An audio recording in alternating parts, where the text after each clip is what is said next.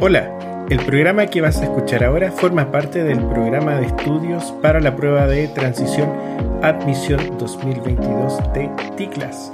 Si quieres ser parte de la gran comunidad de estudiantes de todo Chile, ingresa a www.ticlas.com e inicia ahora.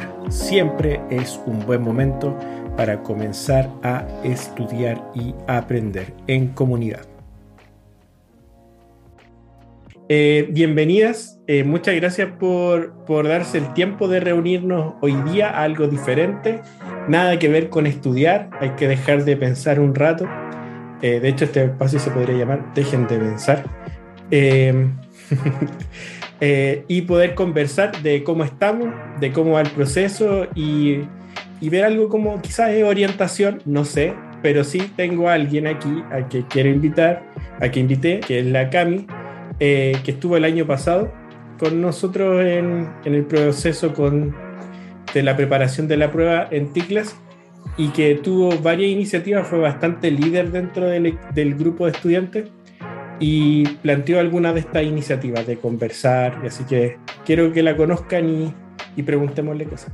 Hola Cami, ¿cómo estás? Hola, profe, eh, súper bien. Bueno, como él ya mencionó, me llamo Camila eh, yo fui ex estudiante de TICLAS en el año 2020 y actualmente estudio bachillerato en ciencias de la salud en la Universidad de San Sebastián. Qué genial. ¿De qué lugar de Chile estás? ¿En qué parte de Chile estás? Eh, yo soy de Santiago, de la comuna de Puente Alto. Ah, genial. Genial. Oye, Cami, y fue primero saber cómo estás hoy día. Hoy día, eh, ¿cómo fue tu primer año de universidad? Eh, Uy, ¿cómo estoy? Eh, hoy día estoy bien. Hoy día fue como mi día de relajo. Recién empecé esta semana con el segundo semestre. Y sí, se nota, hay un cambio de colegio a universidad. O bueno, en mi caso de preuniversitaria a universidad.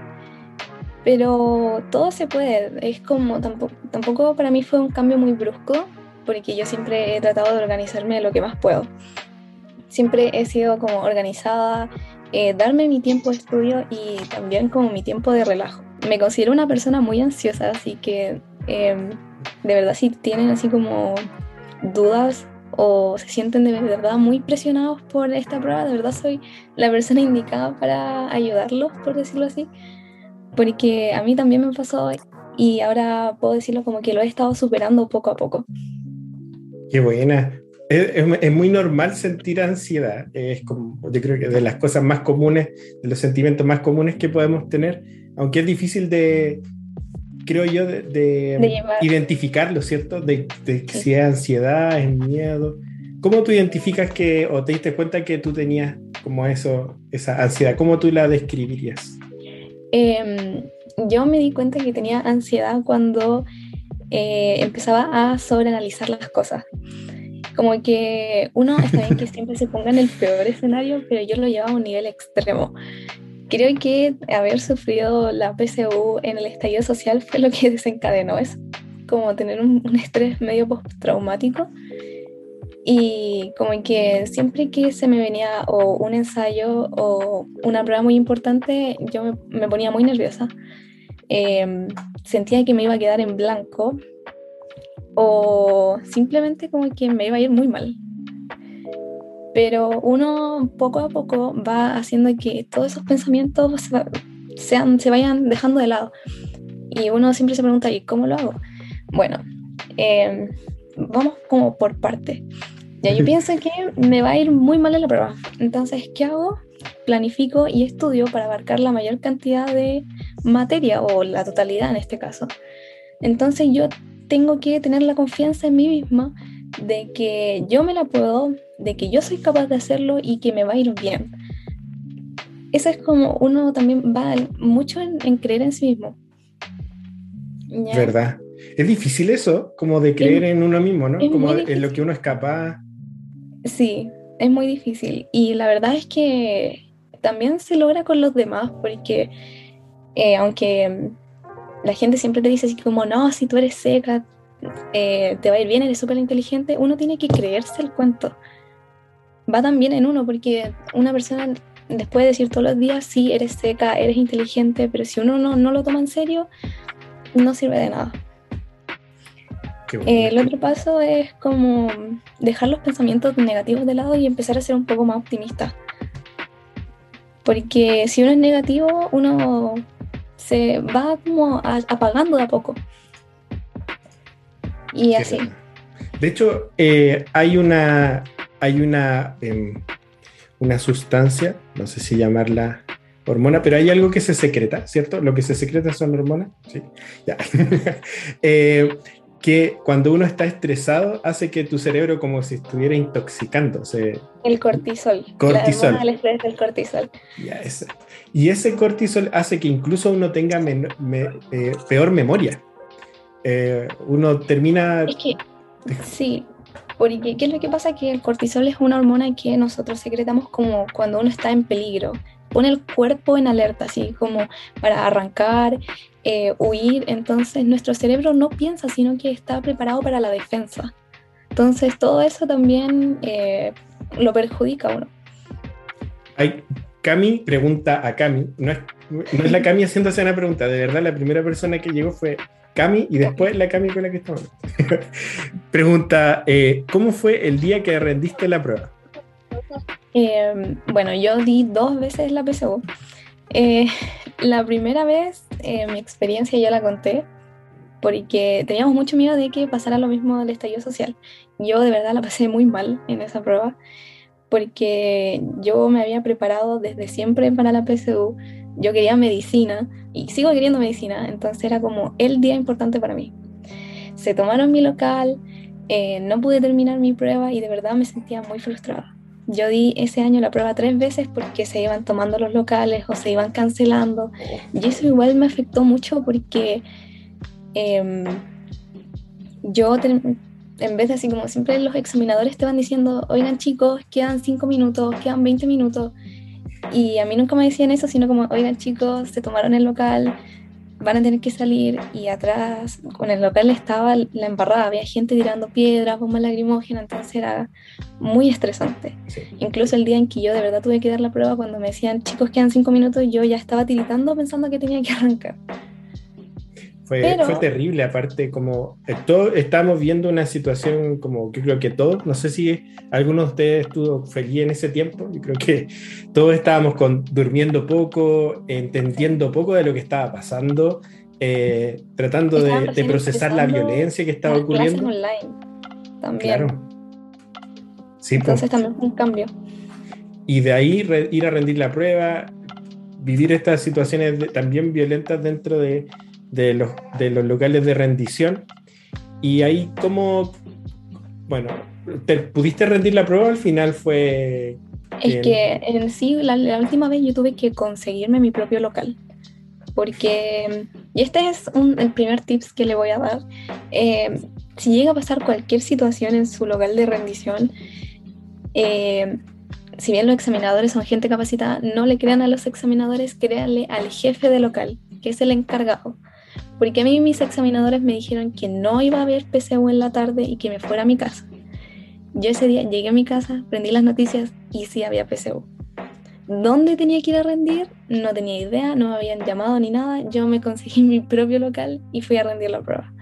Entonces, siempre em, que les pase alguna situación anormal, hablen con el jefe de local, aunque se tengan que quedar esperándolo, es mejor esperar 15, 20 minutos a que después no puedan rendir una prueba.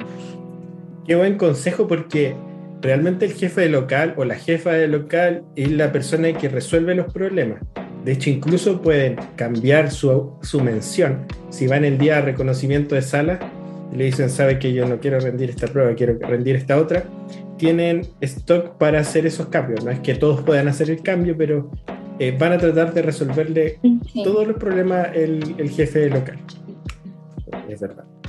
Y si es que tienen algún inconveniente y no pueden ir a su local de rendición, ustedes ven que hay un colegio, pueden hablar con el jefe de local, que fue lo que yo hice, y él me admitió a que yo diera la prueba en ese local, porque como dice el profe, tienen como cierto stock de pruebas. ¿Alguno de ustedes que están acá presentes les tocó rendir la prueba en estallido social o es la primera vez que la van a rendir o la segunda vez que la van a rendir? Cuéntenos un poquito ahí a través de el, el chat en qué situación están hoy día. A la Vale le tocó en pandemia el año pasado. Y el, o la Génesis la dio en el estallido social. Primera vez, segunda vez y también, en, pandemia. Sí. El, pueden hacerle preguntas a la Cami si quieren. Yo tengo varias preguntas eh, que vamos a ir como en distintos como momentos de, de tus vivencias. Sí. Quiero tirar una muy para adelante.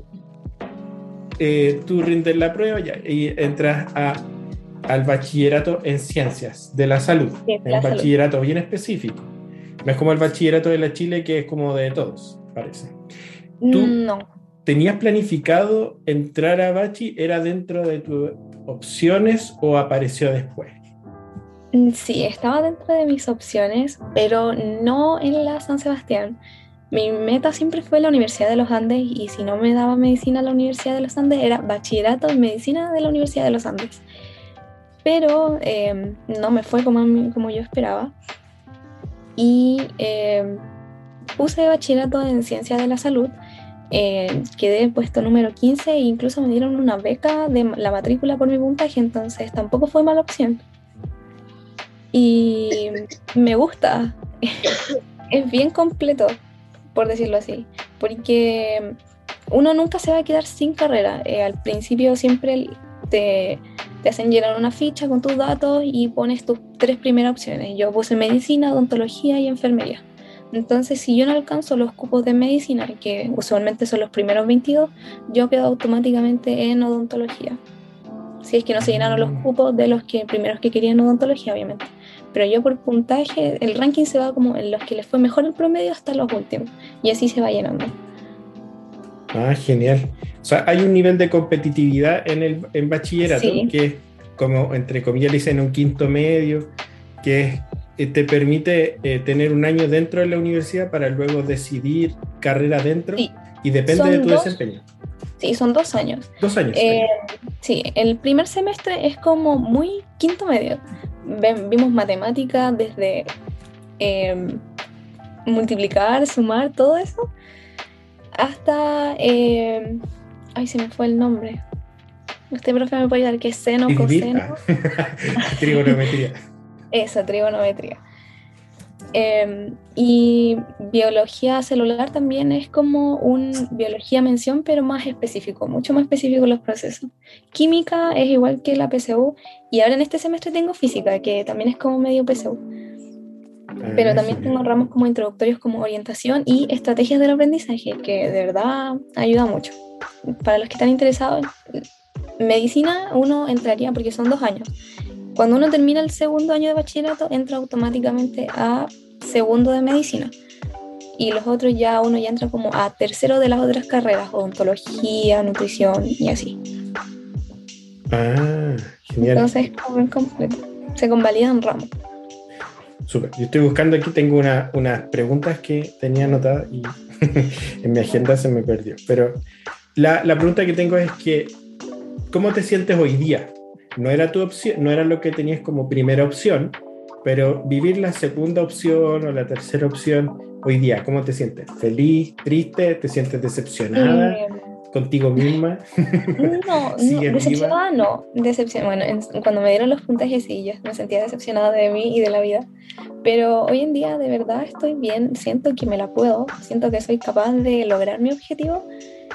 Em, pero no, yo, yo de verdad estoy feliz con lo que sucedió, como lo que la vida me dio lo que la vida me vino a dar, yo de verdad estoy muy feliz. Tengo amigas dentro de la U que si hubiera entrado a medicina nunca las tendría. Mm. Y los conocimientos, todos sirven en esta vida, de verdad. ¿Cierto? Hay que vivir la vida, ¿no? Hay que avanzar. Incluso siento que entrar a la Universidad de San Sebastián estaba predestinado porque uno de mis locales de rendición fue la Universidad de San Sebastián. ¿En qué sede está de la San Sebastián? en la de los leones. Ah, es muy bonita. Es muy bonita. Era un colegio antes. Creo que era el Santiago. Patrimonio... Sí, patrimonio arquitectónico, algo así. Es un colegio muy antiguo, muy bonito esa sede. Sí. ¿Ven? Hay, hay vida después de la prueba, hay vida eh, incluso si, si no es la universidad que ustedes habían imaginado al principio, hay que avanzar y, y ser feliz. Pero sí o sí quedas o te va Eh. mal, sí, o si te va mal, ¿qué pasa? Pregunta Eh, Génesis, bueno, con el bachiller. Eh, también aquí hay segunda opción. Eh, yo, si no quedo en medicina, mi segunda opción sería odontología, pero yo me saldría de la San Sebastián y me iría a la católica con el puntaje que, que me quedó del año pasado, porque no pienso rendir la PSU este año. Súper. Ah, claro, pues como dura dos años, puedes utilizar el puntaje para la segunda, para el segundo periodo de, de postulación. Sí. Ah, muy bien, muy bien. Eh, ¿Tienen alguna otra pregunta? Yo tengo otra. Eh, ¿Cómo fue tu proceso de, de preparación el, de- de- para la prueba en el contexto online? Porque igual era nuevo. Ya eh, en pandemia, en el estallido social al final como que tuvimos dos meses de, de, de online, como era como octubre, noviembre, diciembre, ya, tres meses. Sí. Pero en, el- en el otro proceso, ¿qué fue lo que te funcionó, lo que no te funcionó? Eh, Eh, mm, bueno, yo conocí TICLAS y de verdad era el único preuniversitario que yo tenía aparte de, de puntaje nacional y uno que era de la Universidad de los Andes, pero yo TICLAS fue mi guía durante la pandemia. Em, pasar de proceso como presencial online eh, no fue, para mí no fue tan, tan impactante porque yo siempre he sido organizada, entonces em, lo que yo hice fue como hacerme un calendario con los horarios donde se dictaban eh, las clases en vivo de TICLAS y yo me veía antes las clases, eh, imprimía las guías y ya en sí ya tenía como el conocimiento previo, no venía como en blanco, entonces eso igual me ayudó harto. ah, buena. Genial. ¿Y, y en el, el organizarte ocupaba al- algo como alguna aplicación o, si- o a, a lo simple como en cuaderno? Yo soy En más de papel y cuaderno, tengo como un planner, pero eh, siempre tenía como el horario a la vista. Y es importante tener eso como un calendario eh, mensual y semanal. Por lo menos a mí me funciona eso, porque en el mensual uno ve lo que se le viene a futuro y en el, sema- en el semanal uno puede ir planificando día a día. Porque eh, no es lo mismo decir como voy a estudiar matemáticas a decir voy a estudiar matemáticas haciendo la guía número uno de logaritmos, después raíces, a, a tenerlo así como, o sea, hay que ser específico. Porque así uno, uno después uno no llega así, ya voy a estudiar matemáticas, pero ¿cómo parto? No, uno tiene que ya estar eh, planificado. Eso es como un tip que también doy. Porque si no, uno después que entre no, que voy a imprimir la guía, que no, mejor voy a hacer esto otro, se va el tiempo. Qué Y en buena- y en la U es el tiempo vale oro. Sí. Qué buen consejo, porque eso eh, hay una, si lo pueden buscar, hay una metodología que se llama como SMART, que es una- un acrónimo de S-M-A-R-T, que es como de qué manera se puede construir un calendario inteligente, como la palabra SMART, pero ese SMART se, se- en verdad es para definir objetivos en la vida, para lograr objetivos. Y ahí lo pueden buscar como la el método SMART, pero es un acrónimo que se utiliza para varias cosas y dentro de ellas es que uno tiene que ser específico y lo que y aparte de específico tiene que ser medible lo que yo voy a querer lograr. Eso Entonces, es muy importante. El objetivo siempre es medible y en estrategia del aprendizaje nos dijeron eso. ¿Por qué? Porque uno tiene que ir viendo eh, lo que uno puede lograr o no. Y eso necesita ser medible sí o sí. Entonces, eh, no sé, mi meta puede ser sacar sobre 700 en la PSU. Ya, pero ¿y ¿cómo logras eso? Esos son como tus mini objetivos que tienes que sí o sí medirlo. Y lo otro importante es saber diferenciar de lo urgente y lo importante, porque como muchos piensan no es lo mismo. Y esto me ayudó mucho en la universidad. Eh, ¿Por qué? Porque a uno se le acumulan muchas tareas y uno empieza a ver todo negro y uno dice, ¿a dónde parto? Y ahí es donde uno diferencia lo urgente de lo importante. Lo urgente es algo que necesita una atención inmediata, que tiene fecha de límite, y lo importante es un poco más a largo plazo, pero que sí o sí va a tener repercusión si no lo hago. Entonces ahí ustedes pueden hacer como subdivisiones. Mm, interesante, y sobre todo porque yo creo que de los que estamos acá, hay varios que están en el colegio, ¿no? Entonces tienen trabajos que hacer para el colegio y aparte de prepararse para el PREU, eh, están volviendo a la presencialidad. Eh, aquí hay algunas preguntas. Eh, ya, pero la de Fran la vamos, a, la vamos a ver después. Cuando estuviste estudiando para la prueba, ¿hubieron ratos de poco ánimo? Como bajas de ánimo? Pregunta la Vale. Sí. sí, sobre todo cuando uno piensa que le fue súper bien en un ensayo y después ve el resultado y es como no es lo que uno espera. Eh, me pasó y uno qué es lo que tiene que ver en, ahí es como ya obviamente uno se bajonea y todo el tema pero no dejar que ese bajoneo te consuma entonces uno ve así como ya cuánto tiempo me queda para la PSU qué fue lo que me equivoqué ya porque de los errores se aprende, entonces uno va, eh, con el mismo ensayo que uno hizo, uno va diciendo, no sé, eh, biología, la hormona cortisol, bla, bla, bla, bla, bla, ya, ¿qué es lo que hace la hormona cortisol? ¿Por qué yo puse esto? ¿Por qué está malo? Ir como descartando. De la misma alternativa, ya, la A está mala, ¿por qué está mala? La B está buena, pero ¿por qué está buena? Ir así. Y yo encuentro que es mejor que volver a estudiar todo de nuevo ir a lo específico en donde uno falló, como más que repasar todo, repasar, ver... Eso, repasar algo específico, porque si uno se da cuenta de su error, uno no lo vuelve a cometer dos veces. Y si eso pasa sobre todo en matemática, porque matemática igual es como que se capta más luego. Qué buena.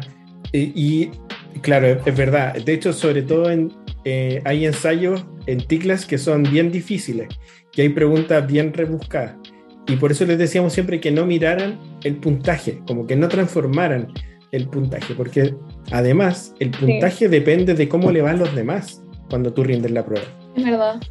Entonces, lo, lo más importante que podrían medir, eh, lo que les repetimos y quizás no sé si te, te, da sentido después de haber tenido la experiencia, es calcular la cantidad de respuestas incorrectas que vamos teniendo y tratar de disminuir esa cantidad. Sí, yo hice eso y me sirvió mucho, eh, porque al final uno puede tener 700 eh, puntos y dependiendo puede que el resto le vaya súper bien y esos 700 puntos ya no son 700, sino que son 690 y algo. Entonces yo y mi mamá sobre todo me impresionaba por la cantidad de preguntas buenas que tenía que tener. Como que uno, bueno, yo no estoy actualizado con la PSU, no sé si ya están como las tablas, asumo que sí, entonces pónganse su objetivo. Su objetivo, no sé, ya son 750 puntos. ¿Cuántas, ¿En cuántas me puedo equivocar máximo? Pónganse ese objetivo. Y le aseguro que les va a servir mucho. Sí, ahora empezaron a preguntar más cosas. Em, sí, ah, dice la, la, Génesis que, está, que le pasa eso de, ver todo negro y, y porque va atrasada en el pre. Pero ahí tengo que aclarar algo. Eh, Génesis nos dice que es egresada y debe organizarse ella misma. el, calendario de TICLAS es propuesto para, para lograr ver teóricamente, o sea, eh, efectivamente todo el temario en el tiempo y que coincida con esta metodología propuesta. Pero eh, ustedes pueden ir a su ritmo y volver a estudiar lo que sea, y no solo en TICLAS, sino que rompiendo como el cascarón de Ticlas, en lo que sea, como... Pero Ticlas está ordenado como los temas, entonces si ustedes creen que tienen que volver atrás, van nomás a la parte de mi progreso y van y, estudian de nuevo el tema por su cuenta. Eh, van y hacen la, la, guía que están atrasados. Pueden ir, entre comillas, a su ritmo. Pero lo importante es saber si, si ya, si realmente al terminar el proceso han estudiado todo eh, lo que está en el temario. Eso es importante, creo yo, sí o sí, sobre todo en este año, estudiarlo todo. Sí, yo en el caso de Génesis, yo tenía un checklist, así como de todos los temas que son eh, iban a entrar en la PSU. Y yo, bueno, yo ya sabía algunos, entonces eso como que no tenía que estudiarlos no, sino como que era repasar. Porque yo tenía como tres casillas, era estudiar, ensayar, hacer ensayo y repasar. Y algunos que yo solamente hacía ensayos y repasaba, no los tenía que estudiar de nuevo. Entonces también como que de cierta forma a veces iba como un poco más avanzada que Ticlas y en otros temas iba más atrasada. Pero no se dejen llevar por, por, por un temario, sino que yo lo que hice fue hacer un ensayo diagnóstico de lenguaje, bueno, es más comprensión lectora, entonces uno tiene que solamente hacer ensayo y leer y acostumbrarse. Pero en matemática y biología me sirvió mucho que yo hacía ensayos diagnósticos y decía, ya, ¿en qué eje me fue peor? Ya, ese yo lo estudiaba, lo repasaba y lo ensayaba. ¿Y en qué otro me fue, y en el que me fue mejor, yo solamente repasaba, repasaba y repasaba, porque así uno va como no perdiendo el hilo y también vas mejorando en rapidez, en comprender la pregunta, y eso también ayuda mucho. Genial. Eh, la Sofi dice que ocupa mucho la nivelación de matemáticas. Genial que, que, te sirva y, y me gusta lo, lo, que planteas, Cami, de, de, no mirar solo el temario, sino ir directamente a, a, lo que va a ocurrir al final, porque es la prueba. Entonces, ver en la prueba dónde uno está peor o mejor. Y ahí estarías como apuntando a lo importante, ¿no? Como... O, o... Sí, es como lo, lo, lo importante, porque eh, lo que uno espera es tener menos cantidad de malas. Entonces, ¿qué es lo que haces? Lo que estás más mal lo estudias y lo que te va súper bien lo vas ejercitando de nuevo. Cosa de que tú cuando llegues al momento de eh, veas esa pregunta, no te va a costar tanto, la vas a hacer más rápido y tienes también tiempo para hacer lo que te cuesta más. Yo en esta prueba de matemática, de verdad, quedé impresionada, me sobraron 20 minutos. ¿En serio? Y ese tiempo, sí, y ese tiempo lo hice para revisar la prueba. Y me sirvió mucho porque yo saqué 733 en matemáticas. ¡Wow! Súper bien. Súper, súper bien. Felicitaciones. Yo no sabía cuánto había sacado. Eh, o si lo supe, ya lo... No sé, el lenguaje no se deja influenciar por mí. Yo de verdad me fue muy mal el lenguaje. pero biología y matemática me fue muy bien y de eso de verdad estaba orgullosa y también creo que en su momento yo no lo veía, pero uno también tiene que autofelicitarse y ver el esfuerzo que uno hizo porque te puede ir muy mal, pero si uno da su 110%, uno de verdad se siente bien consigo mismo porque es distinto cuando te va mal y no hiciste nada a cuando te va mal, pero lo diste todo. Sí, es verdad eso. Pregunta por usted, profe. ¿Alcanzaremos todo el temario que salió por la prueba? siempre se alcanza todo el temario. Sí, siempre se alcanza. Eh, si es necesario, se agregan más clases. Siempre tratamos de que les vaya bien y, por ejemplo, ah, ahí escuchan el tecleo. No, no voy a decir quién está acá atrás. por ejemplo, saludos. te mando un saludo. Eh, vamos a agregar más talleres porque una parte importante es ejercitar em, y ver cómo y, ponerse a prueba y ver cómo uno está. Entonces vamos a agregar más talleres de ejercitación. Es parte de las cosas que habíamos conversado y, eso se los comento que van a ver. Y no es para que se estresen como, oh, ahora tengo más clases en el pre, sino que aprovechen la instancia para, eh, para resolver dudas y, y hacer más ejercicios, que al final eh, es de las cosas más importantes. Pues. Sí, sí mm, hay que acostumbrarse. En matemática o en la otra es como ponerse a prueba. Eh, yo tengo, bueno, yo lo que hacía era cuando yo siempre asistía como a todos los talleres de T-Class y de verdad sirven mucho, pero hagan muchos ensayos, de verdad es muy importante. Eh, inscríbanse a todos los ensayos, incluso si no los van a dar, los típicos de la universidad, algunos no los daban. Yo lo que hacía era eh, en el tiempo que te dan, hacía y marcaba cualquier alternativa, porque después siempre te llegan como el, el, solucionario. Entonces, cuando tú tienes tiempo, haces el ensayo a conciencia y lo revisas con lo que tienes.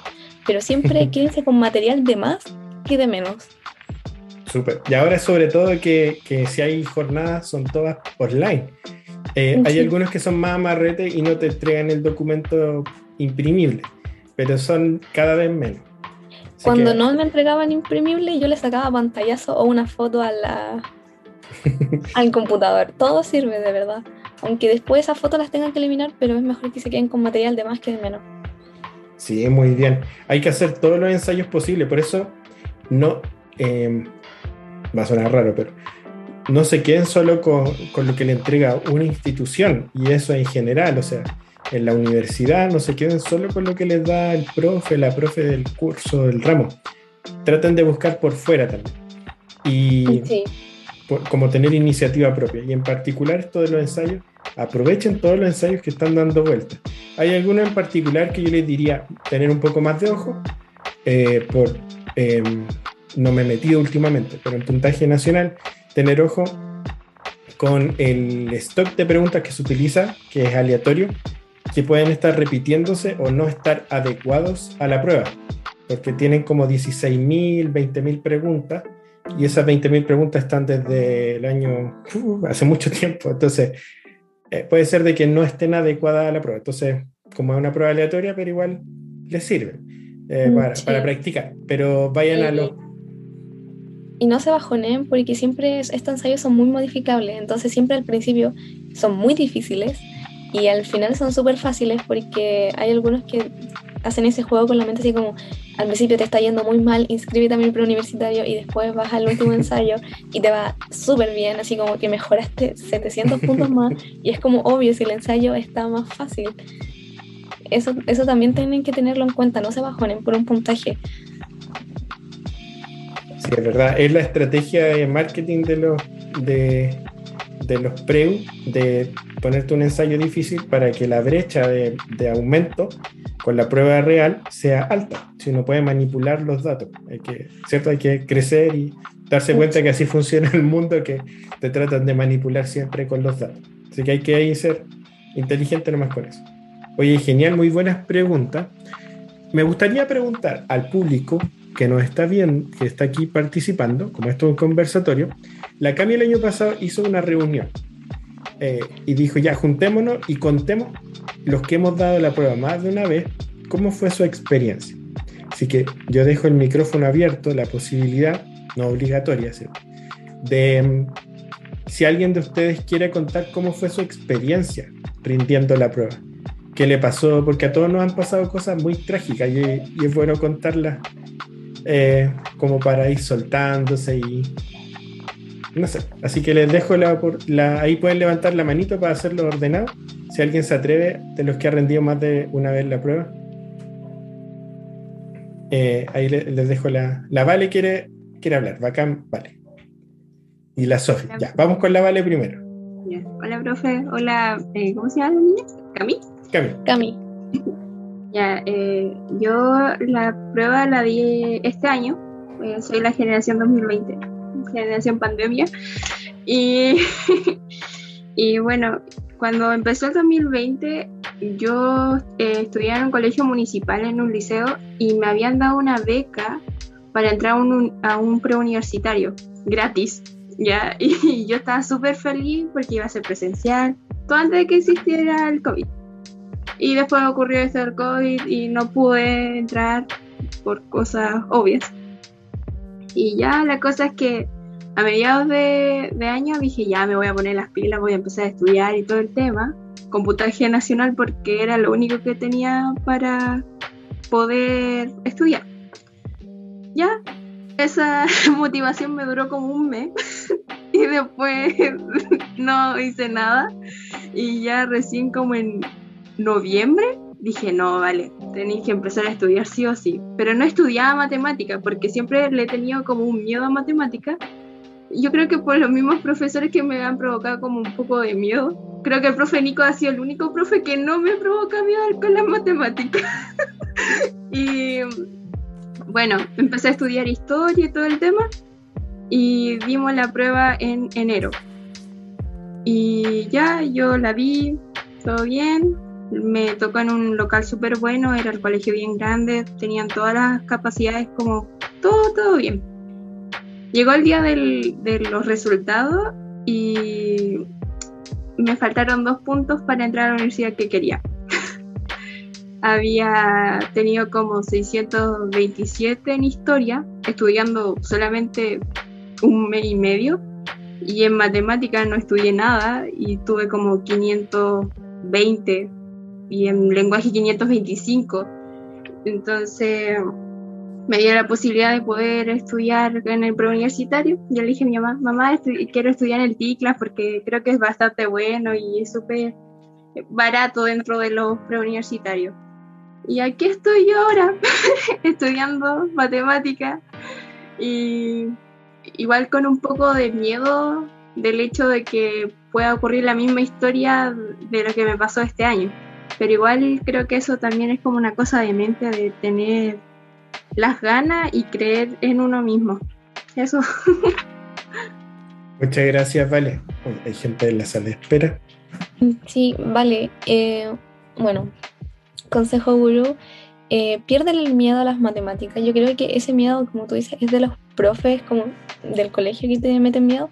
Pero si te das cuenta, matemáticas siempre es, todo se va en la base. Si tú tienes muy buena base en lo que es potencias, logaritmos, multiplicar, todas esas pequeñas cosas que a uno les cuesta al principio, si tú tienes muy buena base en eso, lo demás se te hace muy fácil porque incluso los de la PCU se podrían poner muy pesados y te podrían poner tales con potencia y si tú sabes potencia las puedes, le puedes solucionar fácilmente y así.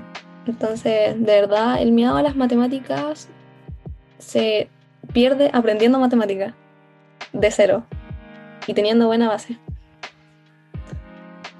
Es verdad. Sofi, dale. Hola, profe. Hola, Cami. Espero que estén súper bien. Ya, mi experiencia fue que yo el, año, igual la di este año en enero, fui el grupo 1. Así el, nos, tiraron a los leones de una.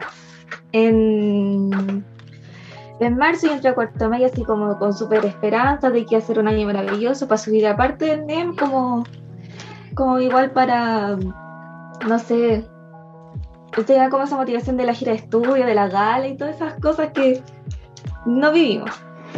Y eh, yo no estudié para la, para la, prueba como los primeros meses, empecé como en junio a estudiar y ni siquiera es como que estudiaba bien, sino porque no me supo organizar y no sabía cómo hacerlo entre el colegio y estudié también con puntaje nacional.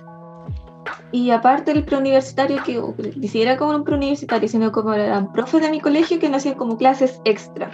Entonces, entre eso no, no lo podía como eh, organizar bien. Y como le pasó a la Valevi también, me daban terror las matemáticas. Así, yo creo que solamente matemática el año pasado estudié hasta el eje de álgebra. Estudié números y álgebra, porque geometría y datos y azar eh, siempre como que me dio terror. Datos y azar en el colegio yo no lo vi me tocó que en tercero medio mi profesor de matemáticas se quebró el pie como cuatro veces y no, no tuvimos reemplazo en matemáticas y después llegó la pandemia y no alcanzaba a ver datos y azar, alcanzaba a ver hasta ecuaciones, eso fue lo único que alcanzaba a ver en el colegio. Entonces todo lo que yo tenía como la base lo vi como en el puntaje nacional, igual yo sabía que no, me, no podía porque no podía aprenderlo de un como de una semana para otra lo que tuve que haber aprendido en dos años. Ya, el día de la prueba me tocó como en un, en un liceo, pero que era, no, me, no tuve la buena suerte que fue un liceo bueno, sino era como un liceo que las ventanas no se podían abrir porque se iban a caer. Entonces estábamos sofocados con la mascarilla y yo pedí como permiso para al baño y entré al baño y había como cinco o seis niñas con crisis de pánico, entonces me dio aún más pánico la prueba de ciencia me fue súper bien, saqué 630 y eso solamente con lo que yo vi como en un mes, porque siempre fue bien para la ciencia. La matemática saqué como 500 puntos. Lenguaje igual saqué como 600 y el lenguaje ya no lo estudié, pero siempre tenía la base de leer. Entonces, yo, o sea, yo le dije a mi mamá cuando terminé la prueba, mamá, me fue mal en matemáticas, no esperes nada de mis matemáticas, porque ni yo, ni yo creo en mí en estos momentos. Entonces, el momento de, que me dieron los resultados, yo no me sorprendí. Entonces, yo dije, ya no importa, puedo mejorarlo. Entonces, siempre fue como ese optimismo que, optimismo que podía mejorar. Entonces, en, en un búsqueda universitario, en YouTube me dio la señal que existía TICLAS. Entonces, yo dije, mamá, quiero escribirme en TICLAS, porque estuve en el Pedro Valdivia en primero medio y no me gustó mucho. Entonces, me dijo, ya, eh, escríbete en el TICLAS y a ver cómo te va.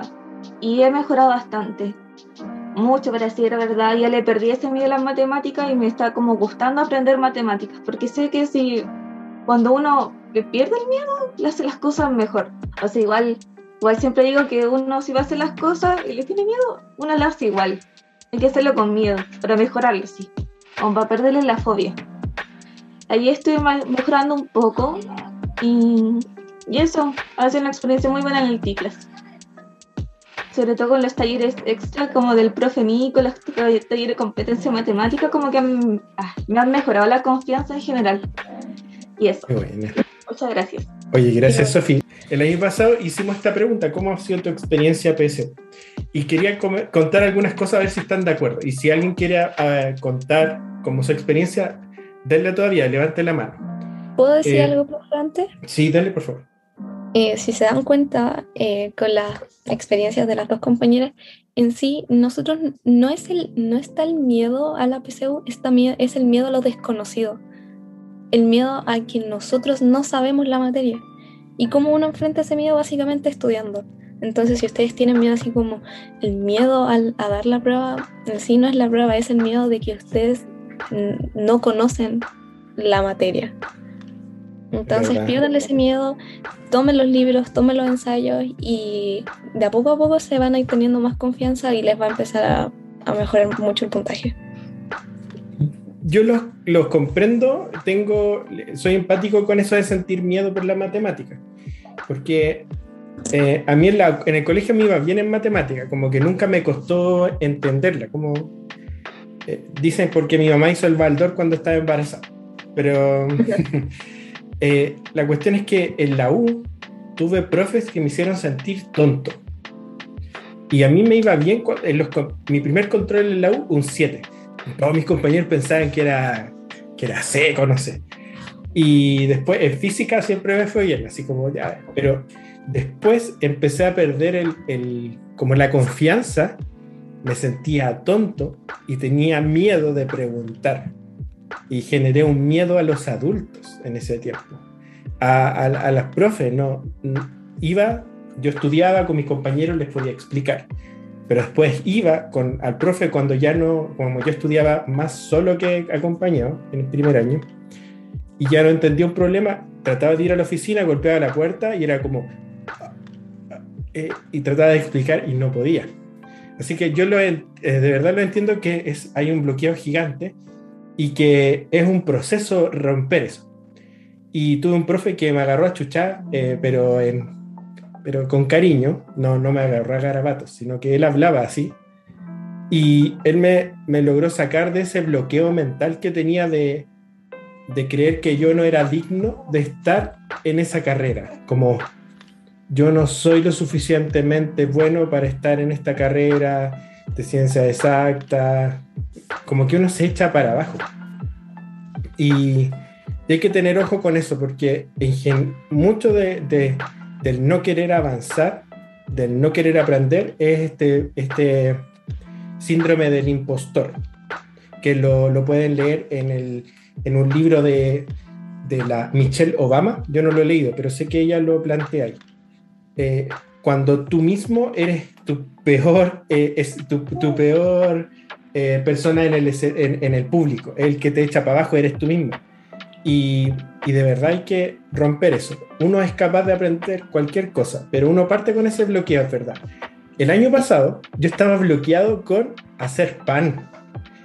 Eh, el año pasado en pandemia no quería salir a comprar, entonces había que hacer pan.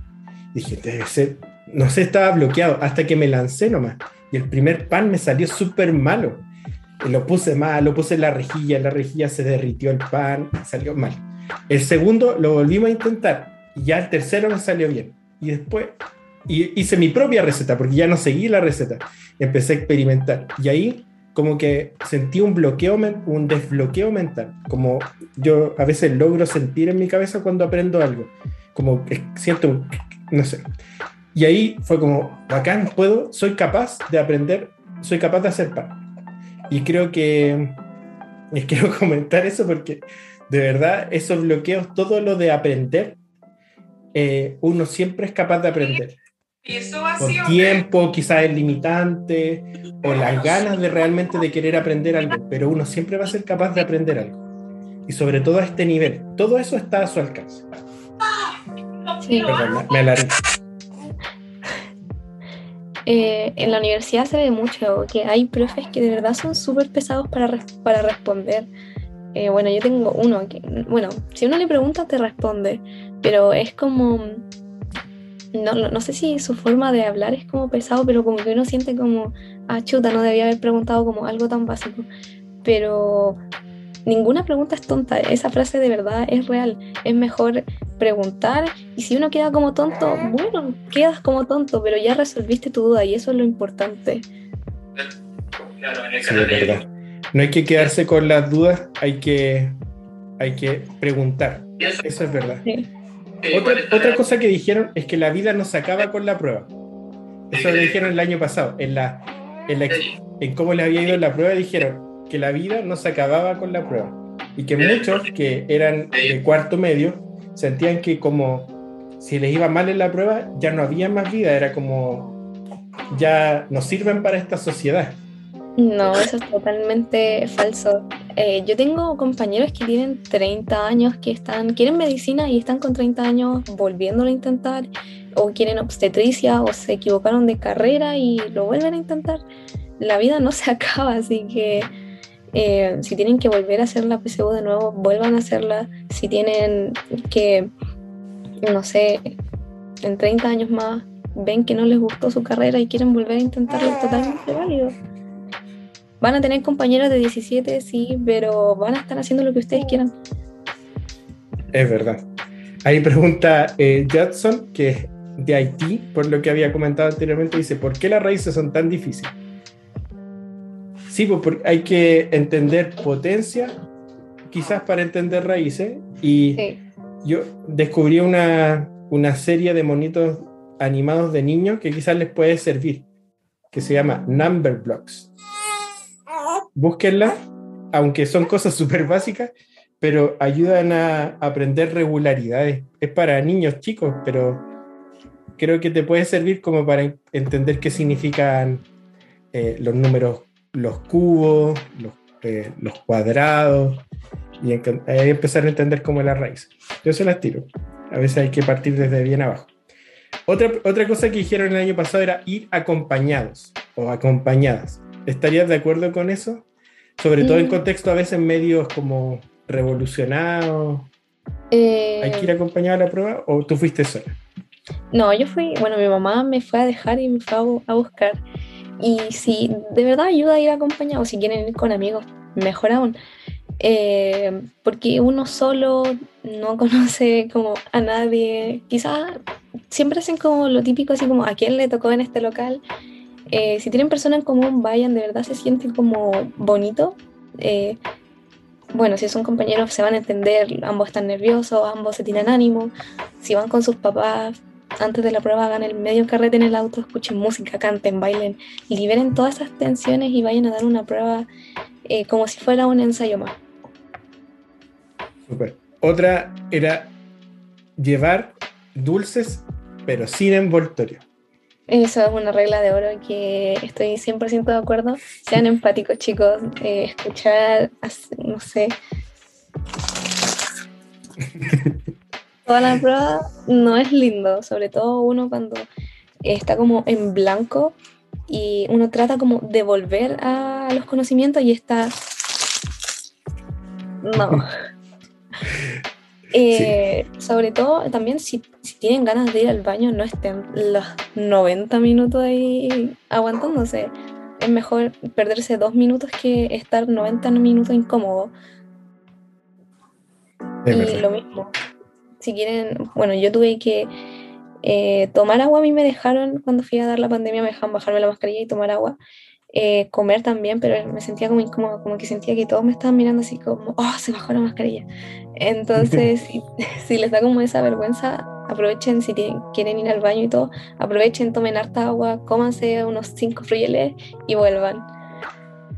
Oye, y súper importante, este año lo más probable es que sigamos con, con algunas medidas sanitarias y por lo tanto eh, el uso de, mascarilla es muy probable.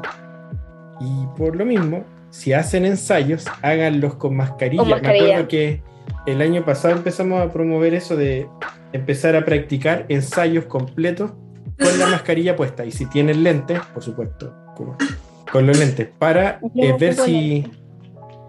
Y la tuve, me compré como ese, ese scotch que es como para las vendas y me pegué la mascarilla ahí y encima los lentes y me sirvió. Así ah, Genial.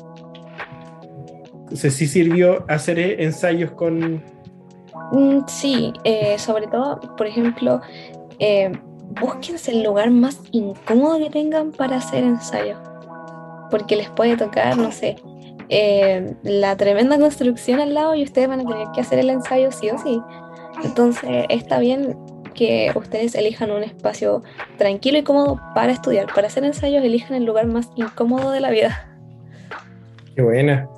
Sí, y eso sí que hay que ir practicándolo desde ahora, pues, así que le, sirve desde ya empezar a, a tomar esas medidas de hacer ensayos completos con mascarilla y en lugares donde no estén muy cómodos porque les puede pasar eso, de que no. Sí, en verano sobre todo, sí, no pongan el aire acondicionado eh, mientras hacen ensayo, porque el aire acondicionado no los va a tener y aunque no lo crean, sirve estar acalorado porque uno va a estar todo sopeado dando la prueba.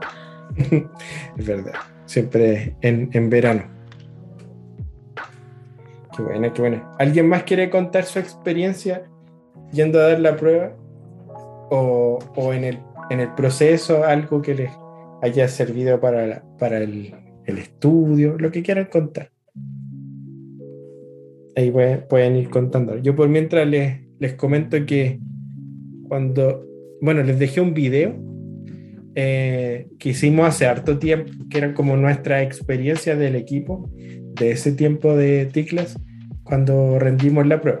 Así que ahí lo pueden ver. Es bastante tragicómico como lo que, lo que se cuenta ahí. Eh, les comento, por ejemplo, por mi parte, que yo no hice preu. En mi tiempo era eran bien, bien difícil tener preu, acceso a preuniversitario.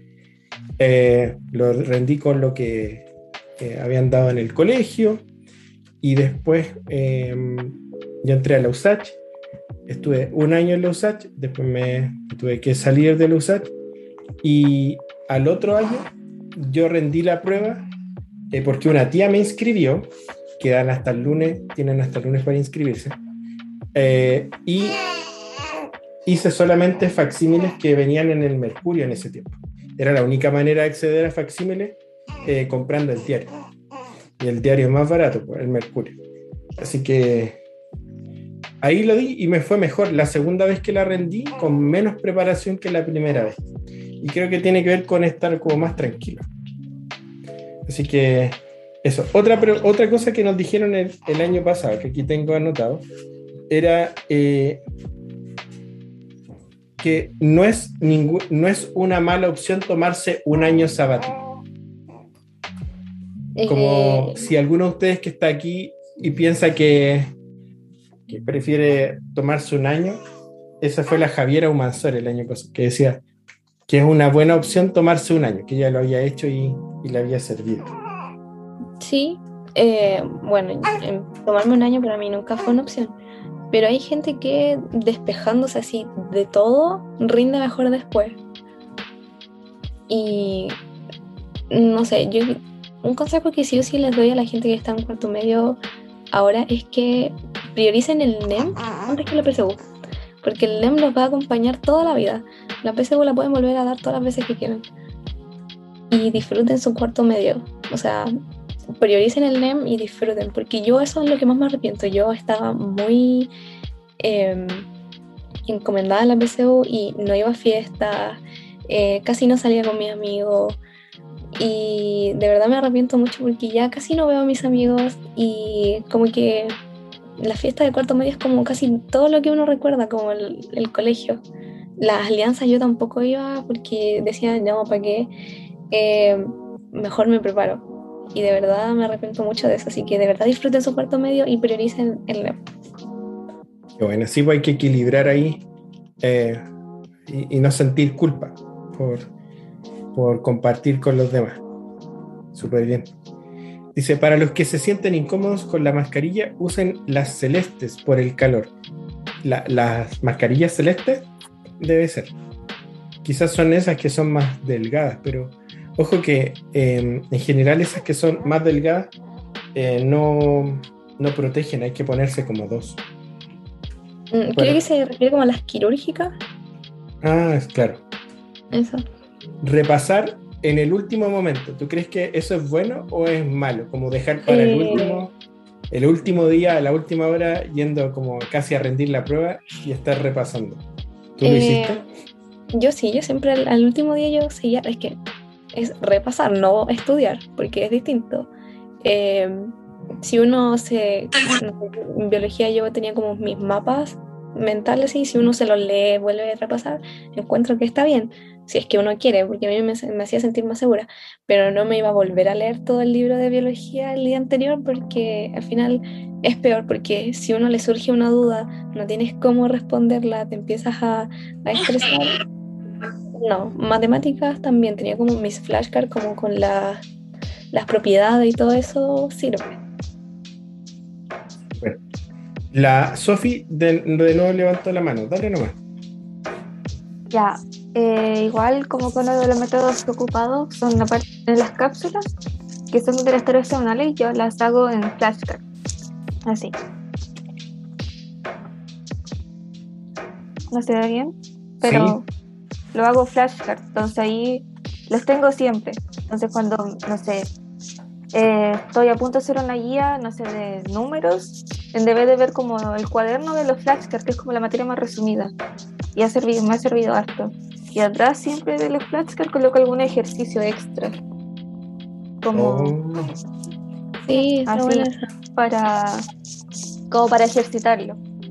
Los mismos ejercicios que están en el en las cápsulas, yo los pa- como el más difícil yo lo paso al flashcard, como para estudiarlo después. Y eso me ha servido, me ha servido bastante.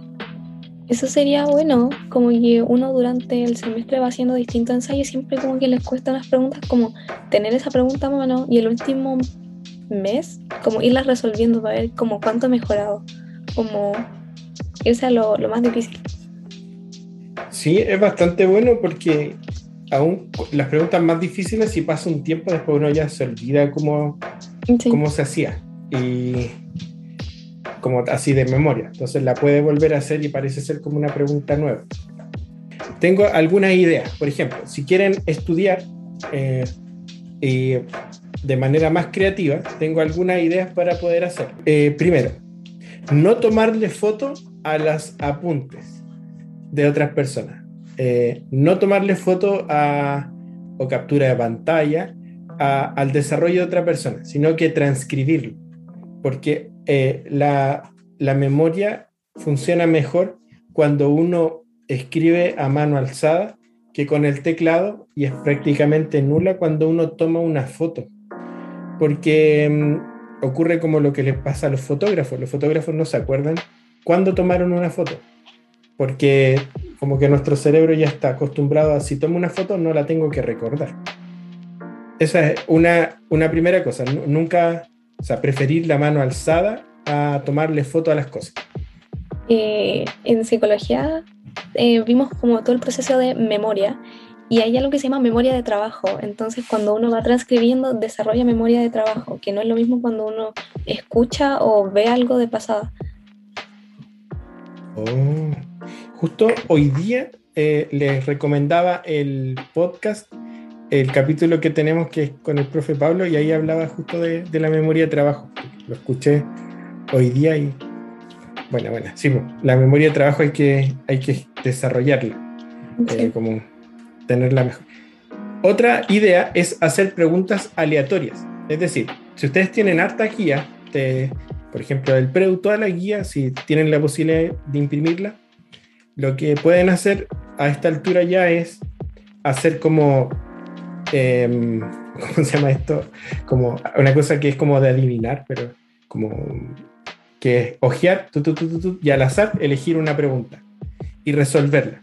Hacer preguntas random o formularse preguntas a uno mismo, eh, volver al libro, Si tienen libros, por ejemplo, de estudio, hagan al azar y van a un lugar y dicen ya, este tema, ¿de qué trata? Y tratar de recordar de qué trata, de qué es, cuál es el concepto, o si es un ejercicio, tratar de resolverlo. Porque a eso ustedes se van a enfrentar en la prueba. Uno hace algo que, que se mal acostumbra, y es que uno estudia por temas específicos, ¿cierto? Como, ya, hoy día voy a estudiar potencia. Y uno sabe que al abrir la guía se va a encontrar con potencia.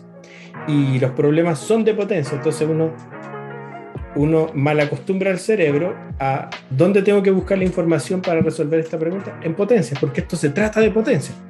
Algo tiene que ser. Versus la prueba, que es, por un, es como por sorpresa. Viene la pregunta 1 y uno no sabe de qué va a ser. Más o menos cacha, ya va a ser de números, pero ¿de qué tema? Viene la 2 y tampoco. Entonces, esa sorpresa es la que uno tiene que practicar también en el cerebro. De, de, de de responder preguntas sin estar como tan preparado con el tema que te va a tocar. Ese es un concepto. Y es súper fácil de tomar. Toman las preguntas y eligen una al azar. Ese es mi concepto. No sé si alguno tiene otro, pero tengo otro acá. Tengo varios. los descansos, Cami. Ahora que ya pasó un tiempo, ¿son importantes los descansos o hay que estudiar hasta, hasta desmayarse? Mm, no, siempre es importante tomarse un descanso. Yo creo que en la misma planificación que uno hace, eh, uno tiene que ser realista. Un, ensayo, si bien, o una guía, tú la puedes hacer en... No la puedes hacer en 15 minutos. Tienes que como tomarte tu tiempo real. O sea, uno siempre tiene que destinar más tiempo al, estudio de lo que uno tiene pensado. Por ejemplo, yo ahora eh, tengo que verme clase de nuevo yo no me voy a demorar la hora 20 que dura la clase, yo siempre pongo dos horas. Porque siempre uno se, se, distrae o uno simplemente tiene que volver a ver la grabación para volver a captar el concepto. Eh, haciendo y estudiando para la PSU es lo mismo. Y también uno tiene que tener su descanso adecuado porque si no el, cerebro igual se agota y el, la concentración también se va. Entonces es súper si uno ya está cansado de estudiar tanto, ya estando chato, tampoco le va a entrar la materia. Sí, es verdad eso. Aquí dice, Fran dice, hay que hacer como una repetición espaciada en el tiempo de la materia, porque al pasar el tiempo vamos olvidando. Claro, sobre todo en la prueba, en la PSU o en la prueba de transición, donde es una prueba donde es un temario gigante, imagínense. Son, si dan ciencias, son cuatro asignaturas muy grandes. 3 de ciencias. ¿Quién se sabe toda la ciencia? 3 de. O sea, se le exige mucho, se le exige saber de biología, física, química, más saber matemática. Yo creo que, la gente que, da la, que prepara la prueba ni siquiera está preparado para, para rendirla. Y, y, esa, y eso que dice la Fran es verdad porque uno se prepara durante un tiempo muy largo y por lo tanto lo que estudiamos en marzo es muy probable que lo olvidemos si no lo volvemos a practicar. Así que ahí tengo un desafío. ¿Cómo hacer dentro de lo que hacemos en Ticles de manera eh, como dirigida esa repetición espacial? Em, yo hacía eso con los ensayos diagnósticos. Yo hacía dos ensayos diagnósticos, uno empezando y uno ya a la mitad. Porque mm. por lo mismo que dice la Fran, uno se va olvidando de la materia, entonces uno tiene que volver a aprender o a repasar en este caso. Bueno, repasando en Flashcard con un propio resumen. Es verdad, hay que hacer resúmenes, ¿sí? Uno no aprende por ir a clase en vivo nomás. Uno tiene que, después tiene que tener un rol activo en lo que toca hacer. Yo, por eso yo creo hacía eh, o hacía resúmenes, mapas mentales me ayudaba demasiado y matemática y biología enseñando a los demás. Eso es, creo que es el mejor método de aprendizaje, enseñarle un tema a alguien más. Bueno, sí, es verdad. Cuando uno es capaz de enseñarle a otro es porque ya está dominando lo, que está estudiando. Yo creo que sí, eh, en TICLAS, bueno, entre ustedes, en los tres compañeros, yo creo que algo que podría como beneficiar al compañerismo y ayudar a la PSU es que alguien ponga en Slack, eh, me sé tal tema, alguien necesita que se lo explique y estás ayudándote a ti mismo y ayudando a alguien más. Entonces, oh. como un win-win. Entonces apliquen ese método porque de verdad ayuda mucho.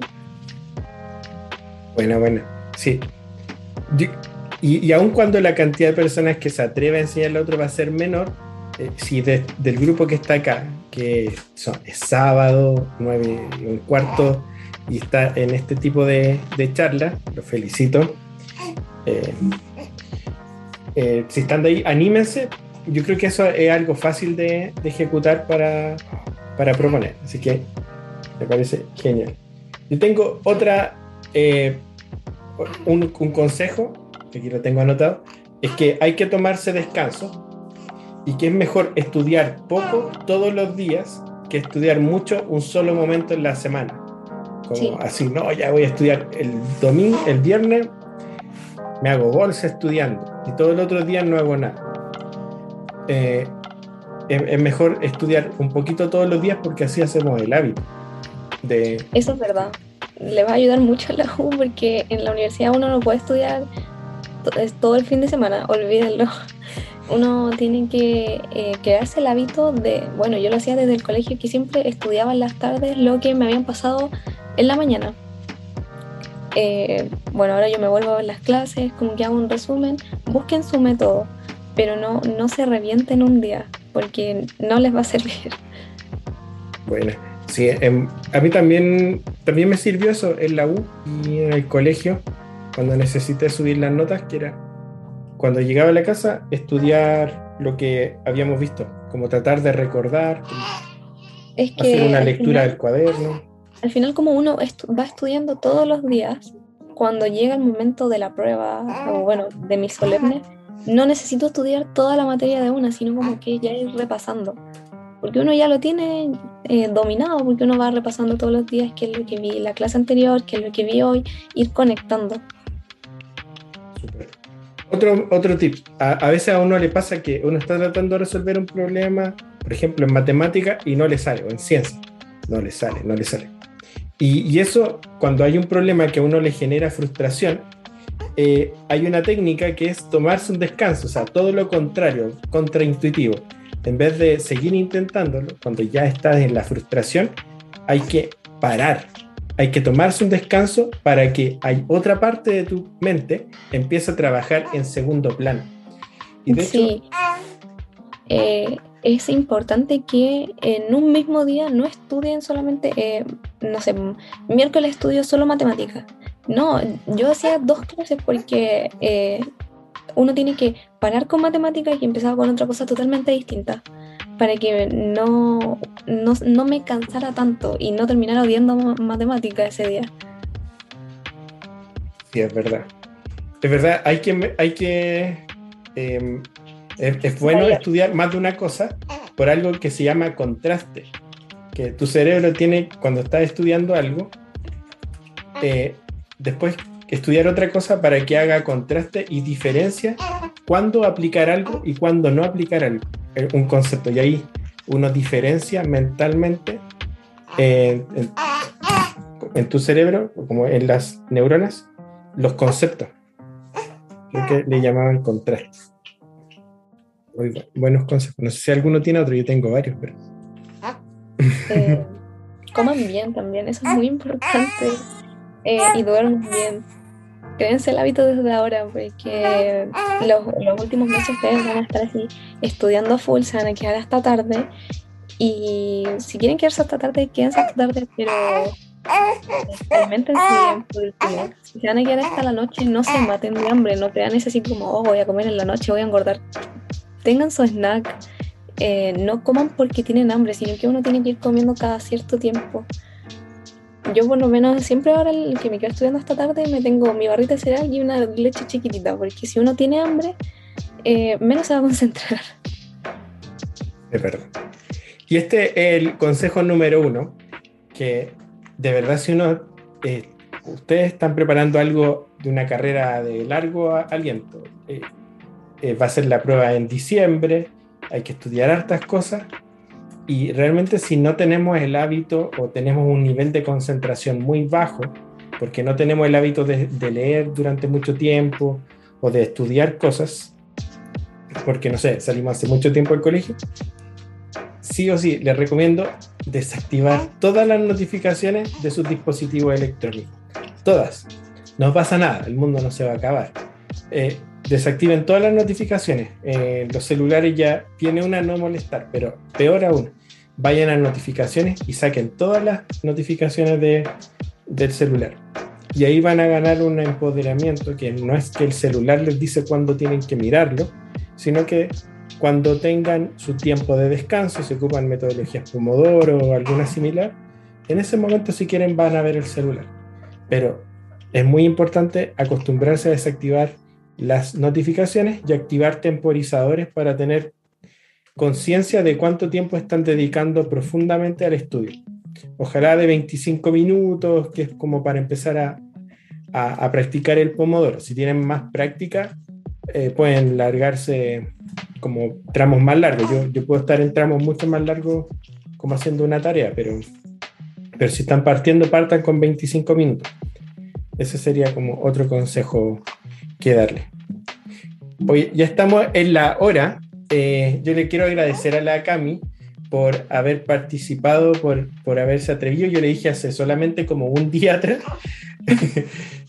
que, que, le quería invitar si nos podía dar como su testimonio, que es mejor que, que lo diga yo, que lo diga alguien un par. Así que de verdad muchas gracias. Esta clase la, la va a quedar grabada y la vamos a subir como un podcast para que lo puedan, puedan acceder a él en, el futuro. Así que eso, muchas gracias y muchas gracias a todas las personas que participaron hoy día por su, eh, por su buena onda. Muchas gracias, profe, por tenerme aquí. Yo de verdad feliz de, ayudar en esta instancia. Eh, me gusta mucho así como hablar, eh, darle consejo a las personas y cualquier duda que tengan, yo sigo en Slack eh, ahí el profe me etiquetó, así que me pueden hablar. Quizás no les responda al tiro porque de verdad la universidad me tiene muy agotada, pero sí o sí les voy a responder cuando tenga un ratito. Ya, genial. Muchas gracias y nos vemos en una próxima oportunidad. Que tengan una muy bonita noche y eh, ojalá tengamos otra instancia como esta muy pronto. Les tengo ahí una, una sorpresa. Soy súper malo para las sorpresas, se las voy a decir saludo a la profe Vero, y es que eh, es un curso de, eje, de respiración, aprender a respirar y a controlar la voz para, para con eso controlar nuestro, nuestra ansiedad. Así que vamos a tener un curso de eso, muy pronto, con una niña también de la San Sebastián, que es fonoaudióloga, la Natalie, que quizá alguno de ustedes ya habló con ella cuando la, lo integró al pregunto. Ya, me voy que mi jefe me está pidiendo que, la atienda. Chao, chao. La clase ha llegado a su fin. Muchas gracias por educarte, llegar a esta parte de la clase. Si te gustó, haznos saber a través de los comentarios. Síguenos en redes sociales como arroba ticlascom. Comparte este capítulo con todos tus amigos y amigas que les va a ser de utilidad esta temática. Nos vemos en una próxima clase y que tengas un feliz aprendizaje.